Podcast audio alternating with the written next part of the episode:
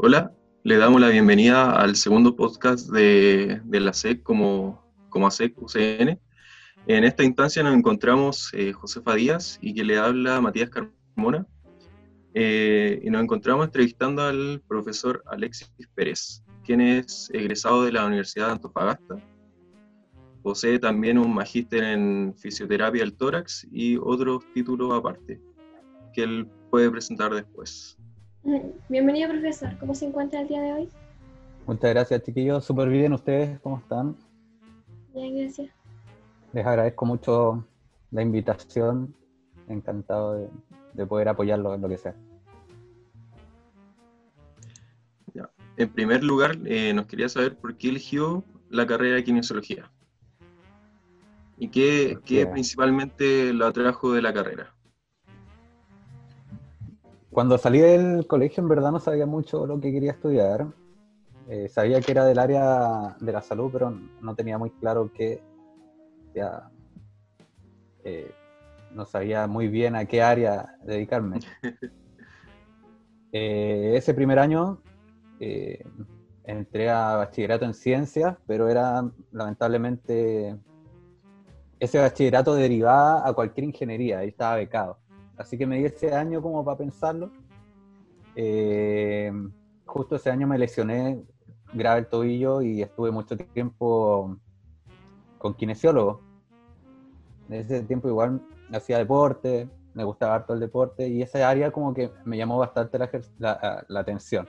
Y conversando con él me logró convencer de que, de que entrar a estudiar kine justo fue en época de, de ese tiempo donde se daba la PSU. Así que... Em, ah, me encantó la, la, carrera desde el área deportiva en un principio. Em, eso fue lo que, me, lo, que me, lo que me gustó finalmente. Y después ya conocí más el área de la quine respiratoria y, del ámbito hospitalar.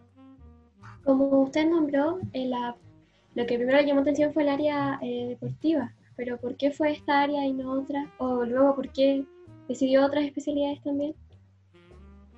Porque como les decía, eh, me gustaba harto el deporte. ¿eh? De hecho, los primeros años que trabajé también fue dedicado al deporte. Eh, veía que era una carrera súper dinámica, que tenía varios aspectos, varias áreas, que podía moverme en, en hartas situaciones, en tanto en lo deportivo y lo traumatológico. Uno podía estar, a lo mejor yo lo veía en ese tiempo, a lo mejor en una consulta privada, también a lo mejor en una cancha de fútbol, por ejemplo. Entonces, sabía que eh, no quería estar en un lugar encerrado a las 24 horas, que quería moverme, que, que, podía complementarlo también con la actividad física. Entonces, ese aspecto me llamaba bastante la atención en ese momento. Claro. Y ahora, eh, después se decidió por el área respiratoria. Sí, ahora paso todos los, todos los postítulos. Ah, todos los postítulos que ha tenido usted han sido del área respiratoria o igual varían en, otra área. Sí, son en el área cardiorrespiratoria. Eh, los primeros cursos que hice cuando estaba en, los últimos años de universidad sí fueron más de trauma, de deporte pero una vez que ya salí de la universidad y el último año, cuando estaba en quinto, también me dediqué a hacer, ya empezar a hacer cursos, por ejemplo, eh, de respiratorio, de ventilación, y eso me ayudó bastante también y creo que fue un plus, ya que cuando salí de la universidad eh, tenía un poquito más de currículum y eso me, me facilitó mucho para encontrar pega después. Eh, en verdad salí y encontré pega al tiro porque tenía ese plus y fue en lo, en lo que quería finalmente. ¿Y en qué se desempeña actualmente? Bueno, ahora aparte de, la docencia que hago en, la UCN, eh, soy tutor clínico mm, en el servicio de medicina del Hospital San Pablo, recibiéndolo a ustedes como interno. Eh, y en este momento estoy trabajando también en el hospital, pero en la UCI quirúrgica. Ah, ¿Y cómo ha sido su experiencia en la UCI? Uf, ha sido bien, ha sido mm, eh, muy enriquecedora, desafiante también, motivante, porque es una UCI nueva, partió desde cero por, por el tema de la contingencia. Eh, ya llevamos eh, casi un mes y medio en funcionamiento. Entonces, bueno, he tenido que, hace tiempo no trabajaba en UCI, he tenido que repasar bastante. Eh, los equipos también son todos nuevos. se hizo como un, mix de personal médico que no está habituado también a trabajar en UCI, entonces para todos ha sido un desafío, un bonito desafío eh, adaptarnos a estas nuevas situaciones. Son situaciones de aprendizaje, eh, un poquito estresantes a veces, pero súper ricas en el término profesional y, y, como, y personal también. Claro. Y hablando un poco en el contexto nacional que estamos viviendo, eh, ya que trabaja en la UCI, eh, ¿cómo son los protocolos que se llevan a cabo en su trabajo? Por ejemplo, al ingresar al servicio como al salir. ¿Tiene que cumplir con ciertas cosas? Sí, los protocolos son, bueno, eh, se mantienen un poquito como siempre han sido, pero están mucho más supervisados y más estrictos. Al momento de irnos, por ejemplo, a trabajar, eh, no nos vamos con un uniforme puesto, tampoco salimos con el uniforme puesto eh, desde el mismo hospital. Eh, usamos los mismos uniformes de pabellón que se, que se utilizan para no ensuciar nuestra ropa. tenemos que usar mascarilla de tránsito, que es la quirúrgica, para andar dentro de todo el recinto. ya en la unidad usamos todo el tiempo los elementos de protección personal, por lo menos eh, de cuello hacia arriba, es decir, usamos una N 95 durante todo el turno, eh, antiparras o escudo facial, eh, protector de cabello o gorra. Y para la atención del paciente se, atienden a todos como pacientes sospechosos. Ah, por lo tanto, se atienden con aislamiento de contacto y aislamiento aéreo. Bata o pechera, eh, guantes y lo que les nombré recién de la N95, antiparras y el protector de, cabello o gorra. ¿Y a usted le parece suficiente el, eh, protocolo que se realiza? Eh, y si también protege no tan solo al personal de salud, sino también a los auxiliares o al secretariado. Sí, eh, bueno, dependiendo del contacto que uno tenga con el paciente, es eh, qué protección personal va a tener. Eh, está todo protocolarizado, se tratan de seguir al pie de la letra todo esto. Sí creo que dependiendo del personal y la atención al paciente o al público que se tenga dentro del hospital, sí se está resguardando mucho eh, pero siempre hay situaciones que, no permiten a lo mejor eh, tener esta precaución en forma tan efectiva. A veces hay, situaciones eh, muy rápidas o, donde hay que actuar rápido y uno, claro, se nos pueden pasar muchas cosas, pero hasta el momento los protocolos que se han realizado, que se han confeccionado, se están siguiendo y gracias a eso no son muchos profesionales o, personal de salud que, se haya infectado hasta el momento, por lo menos en, el hospital o, en las unidades donde he estado. Claro.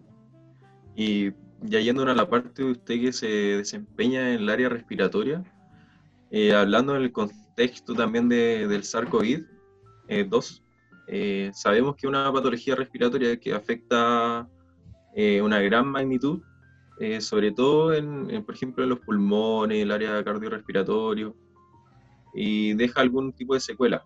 Entonces queremos saber cuáles son sus pronósticos respecto a los pacientes que son secuelados de SARS-CoV. A ver, eh, si queremos hablar de pronóstico, tenemos que también hablar de, de, los tipos de pacientes o la gravedad que van a presentar el cuadro, ¿cierto? Vamos a tener a lo mejor pacientes que eh, están hospitalizados pero no grave y logran sortear de esa forma eh, la enfermedad e irse de alta a la casa, como también vamos a tener esos pacientes que sí están muy graves en unidades de cuidados críticos y que tal vez su recuperación eh, va a ser mucho más eh, larga, ¿verdad? Por lo tanto, en términos de pronóstico, a lo mejor el que está más grave o el que estuvo más grave sí va a tener mayores secuelas. Si lo hablamos de en un ámbito global, obviamente vamos a tener secuelas que van a afectar eh, la función respiratoria como tal, muy directamente. El pulmón en estos pacientes va a tener un proceso fibrótico de acuerdo a la afectación que tenga. Eh, por, lo por lo tanto, eh, vamos a tener pacientes restrictivos y pensando también que estos pacientes ya vienen con mucha comorbilidad o son enfermos respiratorios crónicos o tienen cualquier otra enfermedad crónica no transmisible. Van a tener limitación de la actividad física o de la función física. Van a tener también problemas cognitivos, lo más probable. Van a tener problemas eh, en las actividades de la vida diaria por lo tanto, eh, eso obviamente se va a reflejar en una pérdida de la calidad de vida. Entonces yo creo que esas cinco esferas tal vez son las más importantes que hay que abordar eh, dentro de la rehabilitación posterior que tengan estos pacientes y también nos van a determinar el pronóstico que tengan. Eh, tenemos que encasillar que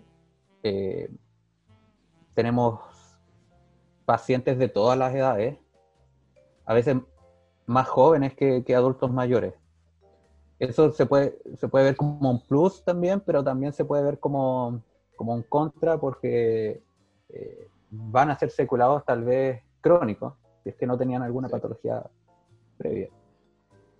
Entonces el, pronóstico tal vez es, favorable porque la mortalidad tampoco está tan alta, pero sí, como kinesiólogos tal vez vamos a tener harta pega en términos de rehabilitación eh, pulmonar, hablando de actividad física y, respiratoria como tal.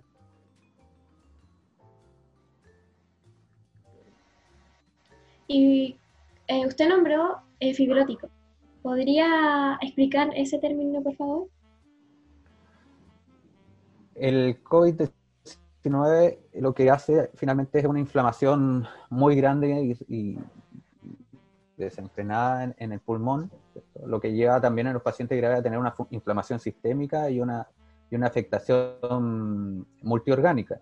Eh, netamente en el pulmón, lo que va a hacer este proceso inflamatorio es va, va, a provocar una lucha dentro de la inflamación y la reparación, lo que va a dañar directamente el tejido alveolar y también el tejido capilar. Por lo tanto, la unidad funcional, eh, tanto alveolo como capilar, se van a ver afectadas.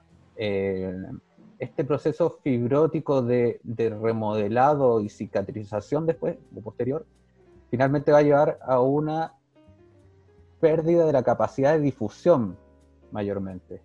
No tanto a lo mejor de volúmenes como, como lo que se mide en una espirometría, pero sí eh, una, alteración de la difusión importante en estos pacientes. Por lo tanto, esa cicatriz que va a quedar eh, en la unidad funcional entre el alveolo y el capilar va a ser la que va a afectar directamente el transporte de los gases eh, que se va a estar provocando después.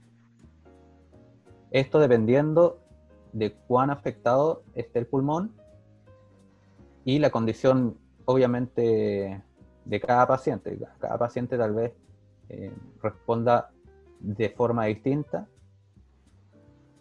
en términos de recuperación y de funcionalidad. Y pasando a otro tema, eh, profesor, ya que nosotros somos estudiantes y aparte somos miembros de la Academia Científica de la UCN, queremos saber si ha tenido algún tipo de experiencia en su pregrado como posgrado en el área científica. Sí, bueno, eh, en el pregrado, eh, la típica tesis que, o intento de tesis que siempre tratamos de hacer cuando no tenemos mucha experiencia en eso, lo que pienso que no vale mucho, en verdad.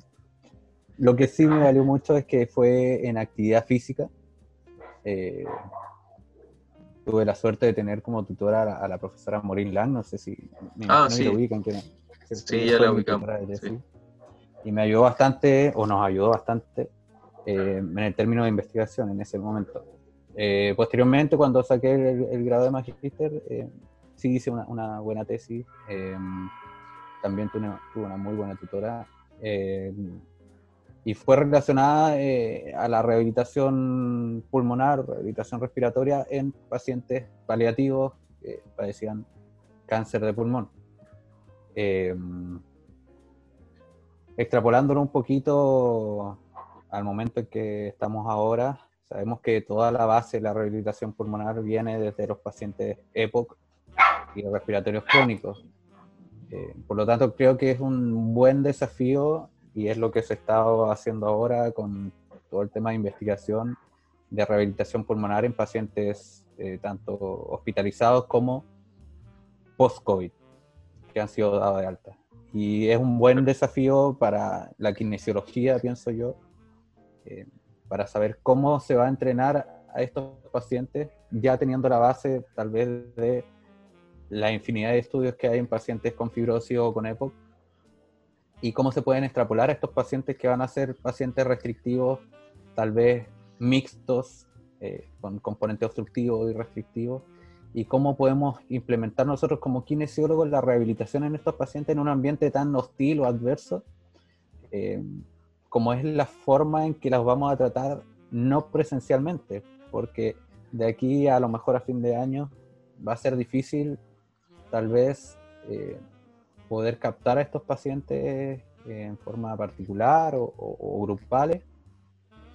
Por lo tanto, el, desafío yo creo que va hacia los estudios de la telerehabilitación, protocolarizar un programa de rehabilitación pulmonar y extrapolarlo también o implementarlo a través de la atención primaria, que mm, gracias a esa red y a diferencia de, del resto del mundo, tenemos la, ventaja de que tenemos una buena red de atención primaria en donde se pueden absorber estos pacientes y tal vez eh, realizar o ser pioneros en estudios de esta, de esta índole, como lo fuimos o como Chile fue en, el tema de las infecciones respiratorias del niño y, la aplicación del programa IRA y del ERA, por ejemplo. Creo que es una bonita oportunidad tanto para el pregrado como para los investigadores realizar estudios acerca de esto. Claro.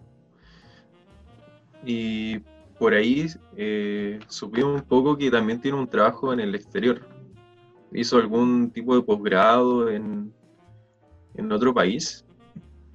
Sí, mi, magíster lo hice en, España, en Barcelona. Sí, sí. Eh, estuve un año y medio allá haciendo mi, mi magíster en la Universidad Autónoma de Barcelona, hice algunas pasantías también por, por el Hospital de Terraza, por el Hospital de Belviche que están allá.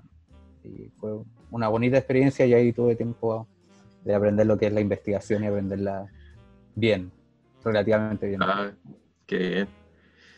Bueno, y si quisiese, si quisiese agregar otra cosa eh, que no haya dicho, eh, le damos el espacio para que dé algunas palabras. Nada, agradecerle la invitación. Eh, creo que es una muy bonita labor e importante labor la que están haciendo como carrera, como parte de la carrera científica de la kinesiología acá en la OCN. Eh, creo que la investigación o todos los, artículos que van saliendo no son para endiosarlos tal vez, pero sí para cuestionarnos muchas cosas. Eh, siempre tenemos que trabajar en base a la evidencia, pero siempre cuestionarnos y cuestionar todo lo que podamos y siempre aprender todo lo que podamos también, porque eh, cualquier carrera de la salud y más la kinesiología son muy dinámicas y siempre a lo mejor lo que hablemos ahora tal vez no va a ser la verdad absoluta en uno o dos meses más. Entonces siempre hay que estar actualizado, siempre hay que estar leyendo y eso es lo que eh, recalco a ustedes que, ayuden a los estudiantes a motivarse en este sentido, porque muchas veces, o por lo menos cuando yo hice el pregrado, eh, no estaba muy desarrollado y, y, era como nuestra, como que nadie quería investigar en ese tiempo, o nadie nos motivaba tampoco, entonces eh, los felicito por eso y, a todos los que escuchen esto lo vean también, eh, motivarlos a que siempre estudien, que siempre se vayan capacitando, que siempre estén al día en lo que va saliendo respecto a la kinesiología o los temas que a ustedes les interesen. Y que siempre esté eh, como base y lo primordial sus pacientes, ¿cierto? Los pacientes eh, son a lo que nosotros nos debemos y, y los que nos hacen crecer día a día. Bueno, y con esto damos por finalizada la entrevista. Agradecemos la participación del profesor Alexis y los dejamos invitados a seguirnos en nuestras redes sociales como ASEC-UCN en Instagram y escucharnos tanto en YouTube como en Spotify.